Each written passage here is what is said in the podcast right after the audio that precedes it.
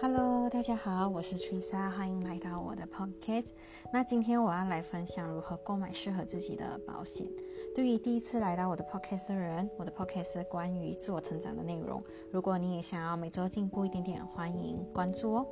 那今天我将透过三个方向来分享如何购入属于适合自己的保险。那我会先从观念，再到种类，然后还有其他的考虑因素来讨论。第一点呢，就是观念。第一个我们要注意的就是我们要有明确的目的性。其实我们购买保险的目的就是为了保障家庭以及转移风险嘛。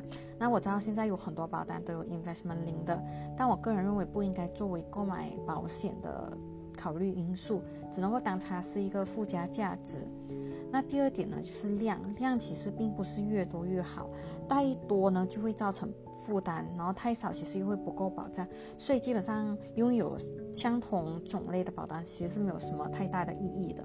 那第三个就是不要因为不懂得拒绝而购买，像这为了面子啊，会不好意思啊等等的原因而购买。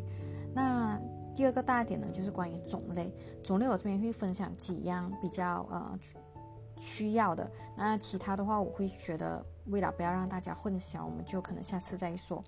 那第一个就是医药卡，我会觉得医药卡是最基本的，就是每个人都需要的。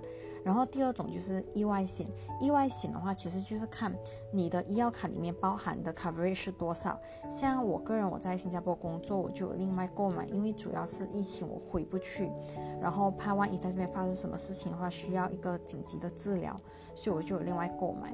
那第三种就是疾病险，疾病险就是顾名思义的呃购买疾病了嘛。那像是呃三十六种疾病险之类的。那第四种就是人寿保险，就是要了解自己的需求咯。然后像我以前有讨论过的是关于啊资产分配以及债务管理的，就是要看你是不是啊有家庭有小孩，或者是你是家里的经济支柱的话，就是要去了解受益人的条件，再选择要不要购买。然后第五种就是妇女保险，妇女保险我个人是觉得女性是需要购买的，因为其实市场上很多都是呃 unisex，就是男性跟女性的保险嘛，所以我觉得其实如果女生的话，你又是呃经济条件允许的话，我会觉得是需要购买的。那第六种就是储蓄保险啦，我觉得储蓄保险啊每个人都是呃两极化的观念的，所以我觉得如果你是一个很没有克制力的，然后你想要存来以后。呃，孩子的教育基金啊，或者是自己退休的话，我觉得可以考虑储蓄保险。但是呃，因为毕竟你如果开始就没有断保，像如果中间因为一些原因，像是疫情啊，导致收入有减少之类的，就可能没有额外的钱去负担这样。所以我还是觉得。如果真的是为了教育基金或者是退休之类的原因的话，我觉得可以考虑投资在有发展前景的公司的股票，或者是购买表现比较好的基金等等的。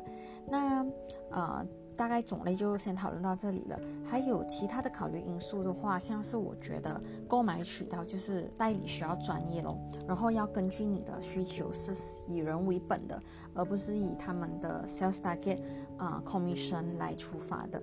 然后要有很有责任感，然后可以马上联络到。像我们如果啊有发生一些意外的话，我们也是希望可以马上联系得到代理嘛。那所以就不要为了纯粹的关系好，所以去跟啊某某某购买这样。然后第二种就是我觉得啊保险公司的平台以及稳定性，像是保险的客服啊等等的，我相信比较大的保险公司，像是马来西亚 Prudential AIA 呃 Great Eastern 这些都是呃相对。不错以及稳定的一些保险公司，所以其实基本上不会有太大的问题。所以总结一下今天的内容，就是要有正确的观念，要有明确的目的性，就是转移风险。然后第二个就是要了解不同的保险的种类以及它个别不同的用途。然后第三个就是要考虑其他的因素，像是代理以及啊保险公司平台等等的。那今天内容就到这里喽，欢迎大家也留言分享你是怎么规划保险的。那在这个音频结束之前，请带走这句话：不要成为一个在装睡的人。当然，我们也不用浪费精力在叫醒一个装睡的人。那好了，明天就是一个新的星期，祝大家有个美好的开始。晚安喽，我们下周在这里再见，拜拜。